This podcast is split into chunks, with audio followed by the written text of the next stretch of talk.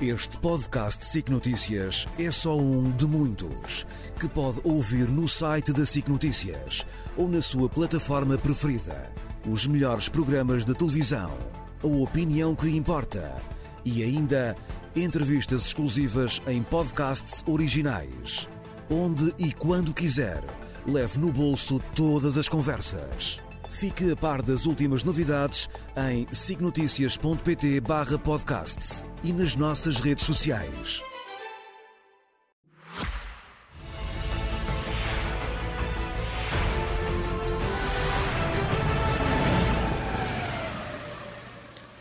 Como sempre, com o Nuno Rogério e o José Milhazes. Nuno, começamos pela outra guerra que nos ocupa os dias em Gaza e começamos particularmente pelos túneis de Shifa. Sim, deixa-me só fazer um pequeno introito sobre a dizer que, hum, sobre a história dos túneis, eu referi, aliás, com base também numa informação que tinha vindo eh, dos Estados Unidos, que mostrar os túneis dos hospitais, Chifa e outros, era decisivo para avaliar a credibilidade das uh, relações públicas do exército israelita. Quer dizer, ou o exército israelita mostrava, preto no branco, que aquilo que dizia existir, que era um complexo de túneis debaixo dos hospitais, era verdadeiro, ou então perdia totalmente a credibilidade. E a verdade é que, várias horas depois, ou aliás, dois dias depois de terem estado no Hospital Chifa, conseguiram encontrar esta rede de túneis.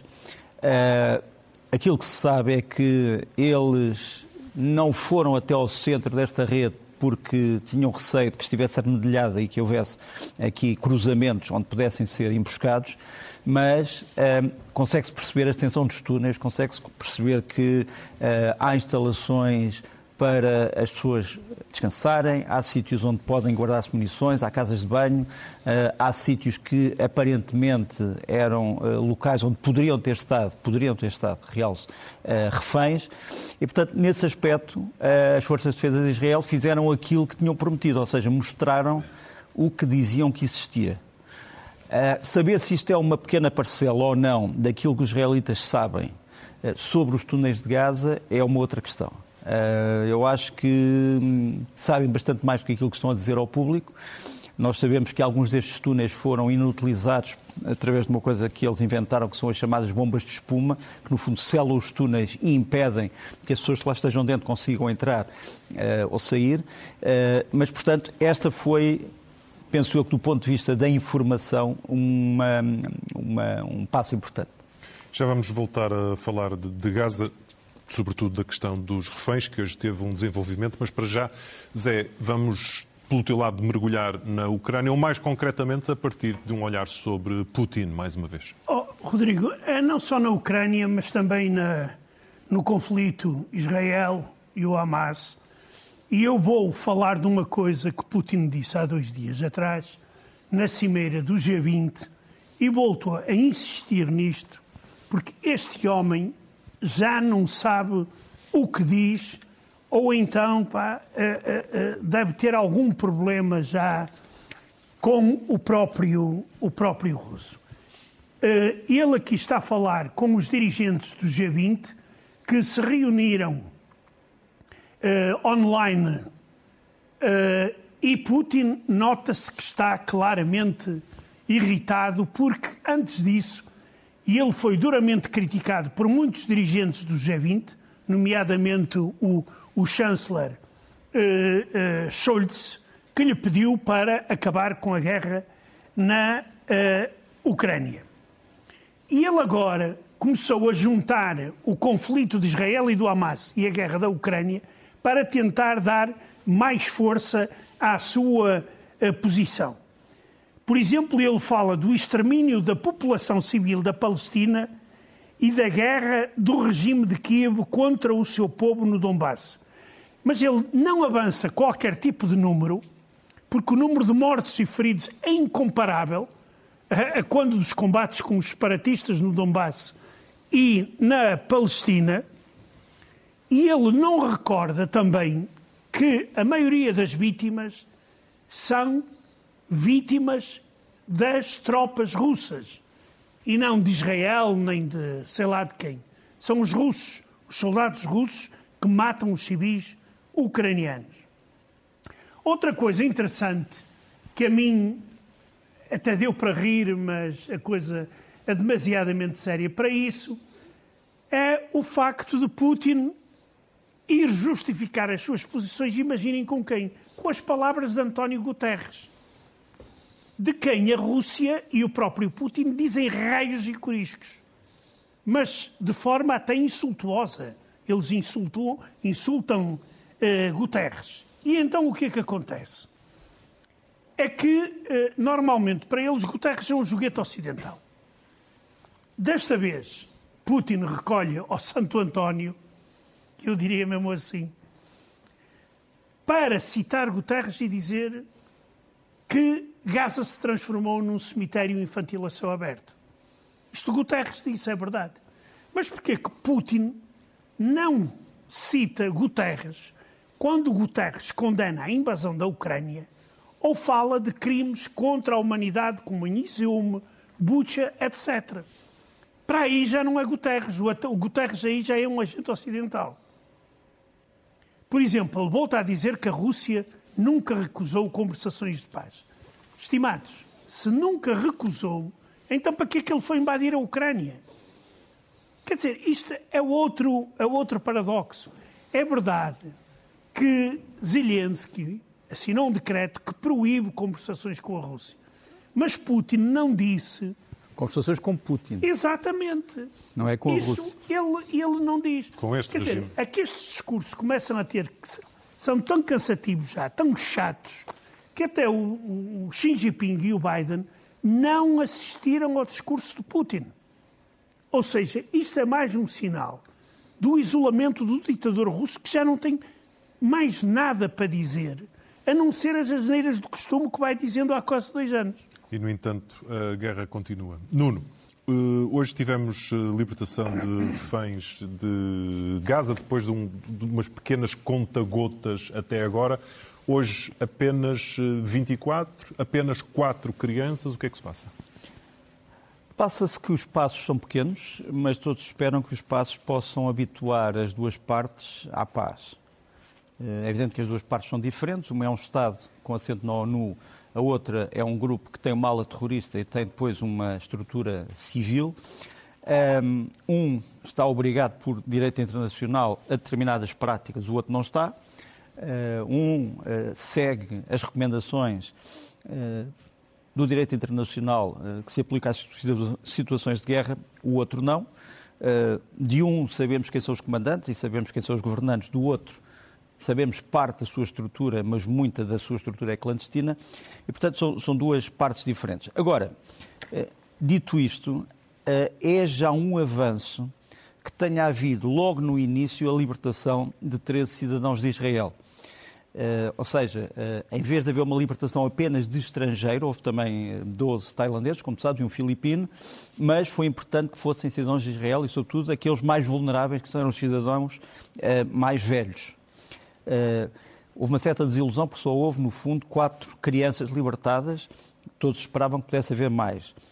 Do lado palestiniano, é importante que uh, se tenha respeitado a ideia de que por cada cidadão israelita sejam libertados pelo menos três palestinianos. Uh, nós esperamos que uh, as pessoas que saíram destas prisões de Israel, sobretudo mulheres e jovens uh, abaixo dos 18 anos, uh, possam ter agora uma vida diferente, porque a grande coisa que se discutia era, mas estes palestinianos são libertados e vão para onde? Vão para Gaza? Não. Eles vão para a Cisjordânia, vão para, começar para Ramallah, assim como os israelitas foram para o Egito, e uh, eu penso que se as pessoas se habituarem a de que eh, é melhor um acordo do que uma guerra, talvez as coisas se alterem. Mas é preciso não nos esquecermos que há o grande problema, é que ainda há muitas pessoas reféns. E enquanto eles estiverem, não parece que possa haver o fim dos combates. Por outro lado, vamos mostrar aqui a seguir aquilo que é, um, enfim, o lado, isto foi a, foi a saída dos palestinianos, este é o drama que continuam a viver muitas famílias, eh, não só eh, israelitas, mas também de outros países, que é a questão das crianças que continuam eh, nas mãos do Hamas, ou, da melhor, ou melhor dizendo, na estrutura que praticou atos de terror do Hamas, que não representa, obviamente, os palestinianos, mas existe. Serão cerca de 40, não é? E pensamos que são 40, esperamos que estejam todos bem, que estejam todos vivos. Há quem diga que eles não estão no norte de Gaza, mas que estão noutro sítio, portanto estarão no centro. Mas seja for onde quer que estejam, esperemos que possa ser a próxima tranche de pessoas a sair, que sejam as crianças. E sabemos, acabamos de saber agora, que a Palestina acaba de entregar a Israel, ou melhor, o Hamas acaba de entregar a Israel uma nova lista de eh, homens e mulheres do Hamas a serem libertados. Eh, é uma lista bastante nutrida, não seria a lista inicial, mas eh, penso que não haverá problemas em relação a esta lista, pelo menos é o que me dizem. Deixa-me também mostrar-te o que é que os israelitas tinham à espera dos seus cidadãos. Tinham estes helicópteros eh, equipados com eh, material médico, as crianças tinham brinquedos. Do lado palestiniano, eh, aqueles que foram para a Cisjordânia também tinham brinquedos e também tinham material médico à sua espera. E, como eu disse, a grande esperança é que as pessoas se habituem à paz, embora seja uma esperança ainda bastante terna. Mas é sobretudo a esperança, por exemplo, que neste momento foi vocalizada em Washington e por vários parceiros de Israel, sobretudo europeus. vamos ver o que é que, o que, é que vai acontecer. Eu tenho alguma esperança. acho que este processo, quando começa, tem que ser continuado. ninguém ganharia com o fim trágico deste processo e, portanto, eu tenho, apesar de todas as nuvens negras, uma grande esperança de que ele vai continuar.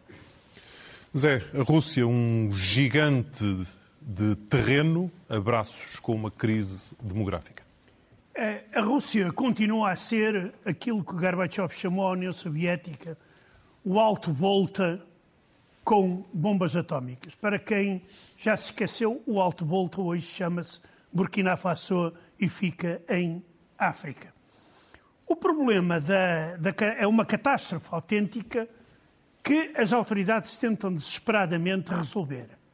E então aparecem, eh, eh, digamos, as propostas desde a proibição total do aborto. Agora, um deputado do partido de Putin veio fazer uma proposta também um tanto ou quanto exótica, que é que se libertem as mulheres que estão na prisão em troca delas se comprometerem a fazer filhos. Ou seja, a gente não sabe quanto. Uh, uh, Diz-se que são 45 mil mulheres que estão na prisão. Não sei se todas elas poderão ter filhos, provavelmente não. Mas uh, eu acho que é uma proposta um tanto ou quanto absurda. Mas o, o fundamental é que, no meio de toda esta confusão, se ouvem vozes que põem o dedo na ferida mas não são ouvidos. Não são ouvidos enquanto não acontecer alguma desgraça. Primeiro era acabar com a guerra. E o segundo é o alto nível de pobreza que existe na Rússia. E que Putin pode dizer que está tudo às mil maravilhas, mas as pessoas não querem ter filhos porque não têm dinheiro. Por exemplo, Mikhail Dilyagin, que é um economista, este que está aqui, este senhor, e deputado do partido de Putin, e ele, antes disto tudo, quando era jovem, era anarcossindicalista. E ele vem dizer que, para a esmagadora da maioria da população, e estou a citar, uma criança na Rússia é o caminho irreversível para a pobreza. O segundo leva à miséria. Chama a atenção para outro problema, que é o problema do Serviço Nacional de Saúde russo, que está eh, também muito perto do colapso. 30% das jovens russas não podem dar à luz por razões de saúde. Isto é outro número eh, catastrófico. E ainda há outra coisa que ele chama muito a atenção, que é as pessoas na Rússia, segundo ele, têm falta de sentido de viver. E que isto não pode ser comatado com a propaganda ou com aquela famosa canção que eu mostro periodicamente do, e eu quero, eh, eu sou russo. Sentido de viver no sentido de uma depressão coletiva. Exato, quase. exato, uma depressão coletiva. As pessoas não têm, as pessoas vivem na miséria, na, na, na província e não veem luz ao fundo do túnel. Nuno, como estamos de ajuda à Ucrânia e, sobretudo, novas promessas à Ucrânia, numa altura em consultas o telemóvel? Uh, não, porque acabo de receber aqui uma notícia. Um, dentro do acordo de, dos reféns havia uma promessa, que era a promessa de que a Cruz Vermelha Internacional iria ver onde é que estavam os reféns que ainda estão presos, uh, iria verificar o seu estado de saúde.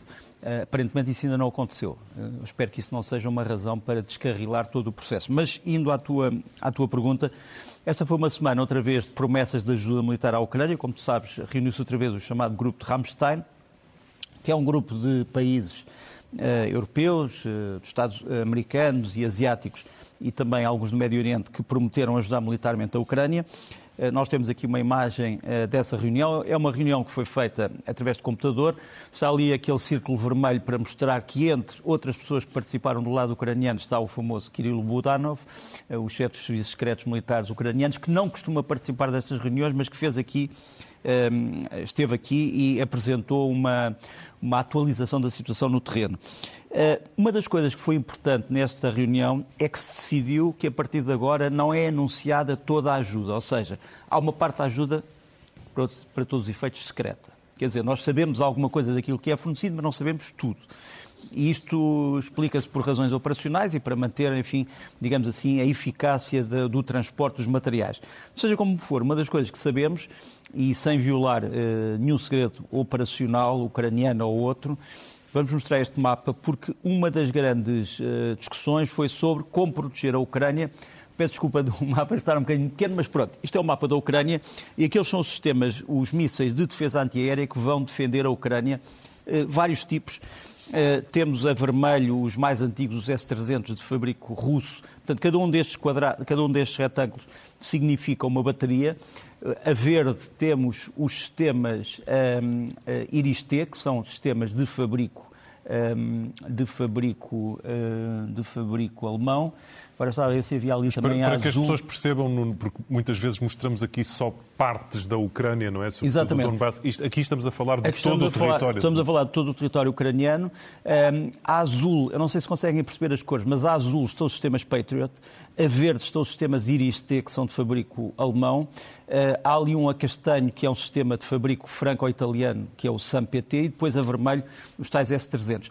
Estes são os meios mais modernos que a Ucrânia tem. Cada um daqueles uh, retângulos e quadrados significa uma bateria.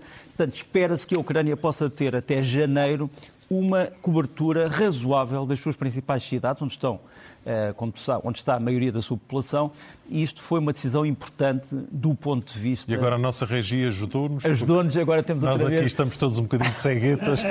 Para... é verdade, mas portanto, volto a dizer, a azul as baterias Patriot, a vermelho as S-300, portanto, os tais de Mas origem russa, a, a verde os Iris-T e a castanho o tal SAM-PT. Uh, os Iris-T são de médio alcance, curto médio alcance, os outros são uh, todos de longo alcance. E, portanto, é, é o mapa, digamos, da defesa aérea ucraniana que é extremamente importante. É uma das razões porque não têm morrido mais civis na Ucrânia, é o facto de haver um sistema de defesa aérea e também um sistema, obviamente, de uh, proteção civil. Eh, uma das coisas que também está neste momento sobre, sobre a mesa, nas ajudas à Ucrânia, é a posição de alguns países europeus, entre eles a Hungria. A Hungria, como tu sabes, eh, tem estado desde há semanas a bloquear eh, ajudas da União Europeia à Ucrânia. Uh, o senhor uh, Charles Michel, que é, como tu sabes, o presidente do Conselho Europeu, portanto, que reúne os chefes de Estado dos países da União Europeia, foi tentar convencer o senhor Orbán a desbloquear a ajuda e há duas coisas que podem ser feitas. Uma é dar à Hungria dinheiro que estava prometido e, portanto, enfim, eu não quero usar a palavra chantagem, mas, no fundo, ceder, de certa forma, a uma espécie de chantagem. Portanto, a Hungria recebe o dinheiro e deixa que o dinheiro vá para a, para a Ucrânia. Outra hipótese é os países da União Europeia não decidirem como fundo da União, mas fundos bilaterais ou fundos de cada país. Cada país contribui, digamos, para a ajuda. É uma outra forma de ultrapassar este veto húngaro. Por fim, a Turquia tem também um papel muito importante. A Turquia é uh, o país que se ofereceu para proteger o Mar Negro e um, eu fui aqui buscar o Sr. Erdogan, que aqui está a ser protegido de um, seu, um dos seus guarda-costas, descobriu que havia uma, ve uma vespa nas suas costas e foi tirar-lhe a vespa e depois esmagou... Não, não era caspa, não? não, era uma vespa, vez ali.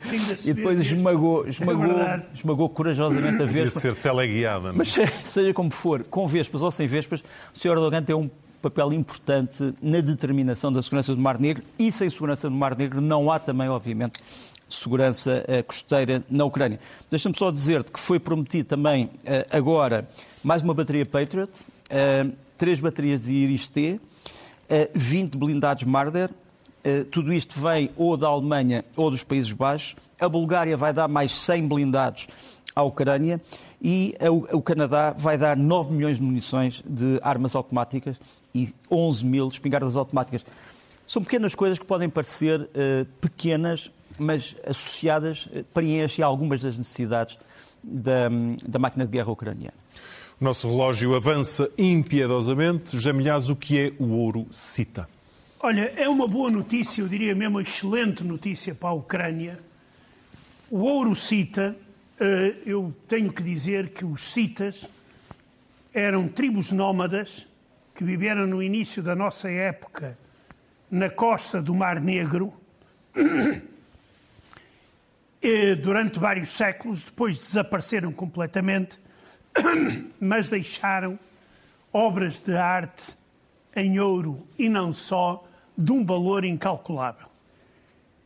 Tudo isto, estas 1.200 peças que nós aqui vemos num museu de Amsterdão, estavam na Crimeia e foram emprestadas ao Museu de Amsterdão antes da Crimeia ter sido invadida pela Rússia. Ora, finda a exposição em Amsterdão, os russos exigiram a devolução deste ouro, destas peças com um valor incalculável, mas a Ucrânia recorreu aos tribunais da, dos Países Baixos e finalmente o Supremo Tribunal, depois de bastantes anos de discussão, decidiu entregar toda a colação a Kiev. Claro que a propaganda russa já está a dizer que a exposição que não vai ser não vai chegar a Kiev, que vai ser toda roubada e vendida em leilões particulares. Mas isto é uma boa notícia para a Ucrânia. A Ucrânia recebeu um importante espólio cultural que faz parte da sua história. Um tesouro nacional. E como estamos, Nuno, ainda não falámos de aspectos mais operacionais, ou seja, ainda não baixámos mesmo ao terreno? Mas vamos baixar. Um, primeira, primeiro ponto que eu acho que tem que ser levantado aqui é como é que está a situação uh, no, no, rio de Dnieper, portanto, na margem sul, em Kherson, portanto, no Oblast de Kherson. Como sabemos, o norte de Kherson está nas mãos dos ucranianos, o sul está nas mãos dos russos. Nós temos ali uma nova linha da frente que está ali a azul. Aquelas são as setas brancas dos avanços ucranianos, já ultrapassaram o rio, já entraram na margem sul e estão agora a disputar batalhas em, naqueles três sítios onde estão as estrelas. Trata-se, no fundo, de conseguir eh, controlar uma estrada. Sem aquela estrada, a Rússia terá, obviamente, que retirar muito para sul, já perto da Crimeia.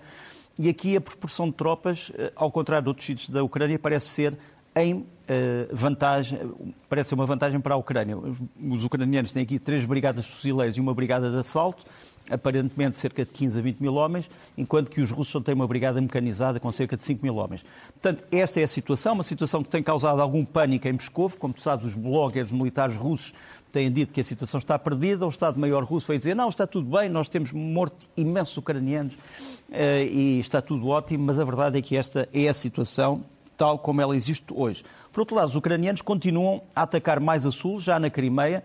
Estas são explosões em Jankoi, eh, onde há uma grande base de defesa aérea russa que aparentemente foi destruída hoje à noite.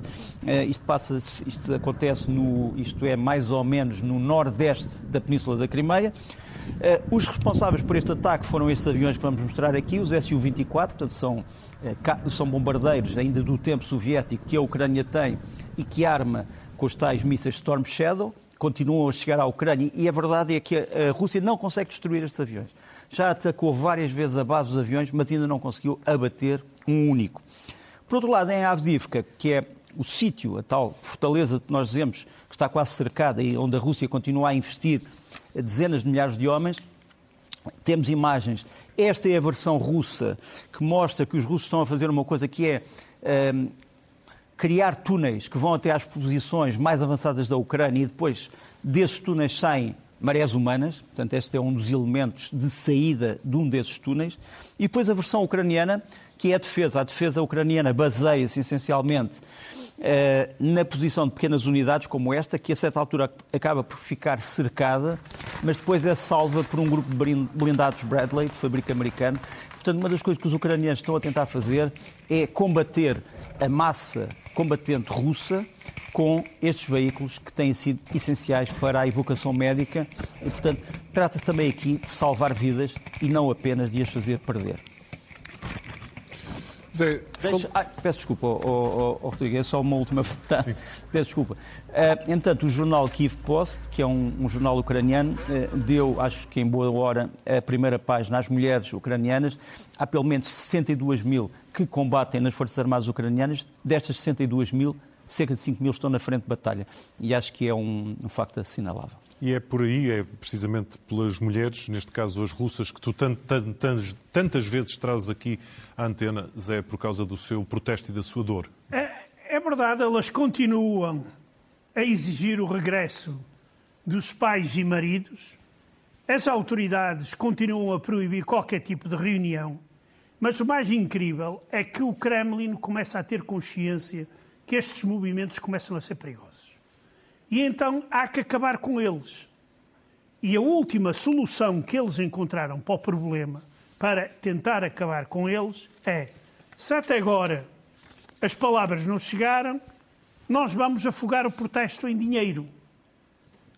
E então, uh, uh, qual é a lógica do Kremlin neste caso?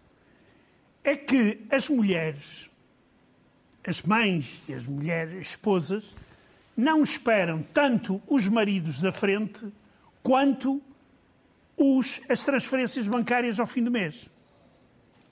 E que por isso, se esse dinheiro for pago a tempo e nas quantidades prometidas, vão liquidar este tipo de, de uh, uh, protesto. Seguindo esta lógica, para o Kremlin, o patriotismo já não não funciona, quer dizer. Aqui funciona é o dinheiro. Ou pagam, ou podem vir a ter problemas com estas mulheres que querem ver ou os seus maridos ou o cheque atempadamente na conta bancária. Tenho um minuto e meio para cada um de vós. Nuno. Uh, então, o que é que eu ia. Ah, então ia aqui já para o último, para o último tema, uh, três aspectos sobre a Rússia curiosos. Uh, o primeiro, o Zé Milhar já falou aqui disto, o fecho das fronteiras da Finlândia por causa das imigrações telecomandadas da Rússia a Finlândia já fechou mais postos fronteiriços, há só um posto que ainda não fechou. Temos aqui o mapa, o mapa dos postos fechados que aparecem a vermelho e depois o posto que ainda não fechou, eh, que nos aparece sem cor. Aqui está. Portanto, o único posto que não fechou é o que fica mais a norte, já é um posto, eh, enfim, em sítios onde ninguém, obviamente, irá passar. Depois, uma, uma curiosidade: uh, o famoso propagandista do Kremlin, Soloviev, agora decidiu meter-se com Portugal, digamos assim, e diz que a República Popular de Lisboa um dia fará parte da nova União Russa e depois há um, um dos interlocutores que diz, mas porquê? E ele usa a velha, a velha piada, ah, porque de Lisboa, num bom tempo, consegue-se ver a Estátua da Liberdade em Nova Iorque. Vladivostok do, do Ocidente. Pronto, uh, e, e por fim, há um grupo, um grupo russo da oposição que terá descoberto aquilo que se pensa ser o iate Putin, chamado Vitória, a ser reparado na Turquia, perto do mar de Marmara, em Tuzla, é uma Tuzla da Turquia, e, e, e pede à Turquia para apreender este navio. Zé, para fecharmos, tens um minuto para falar do nosso 25 de novembro. Exato. Porquê? Olha, eu trouxe um vídeo que pode parecer um pouco, um tanto ou quanto descabido, mas que eu acho genial, que é uma montagem, claro, uh, de uma canção que todos nós conhecemos dos Queen, tocado alegadamente pelas Forças Armadas da Coreia. E eu trouxe isto para lembrar aos portugueses a importância do 25 de novembro de 1975. Uma grande parte da nossa classe política, uh, por questões ideológicas ou por cobardia, no caso da cobardia é o PS o principal responsável, nós não celebramos o 25 de abril de 1975 tal como devíamos celebrar e como celebramos o 25 de abril de 1974. E isto aqui, e isto aqui mostra o seguinte: isto poderia ser uma festa do Avante caso eles tivessem vencido. Claro que a canção que estão a cantar, certamente que não seria esta aqui, eu até pedia para meterem um bocadinho do som.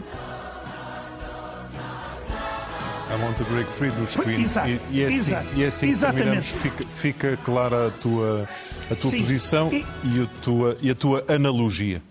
José Milhazes e Nuno Rogério estarão de regresso com o Guerra Fria na próxima terça-feira, se não for antes.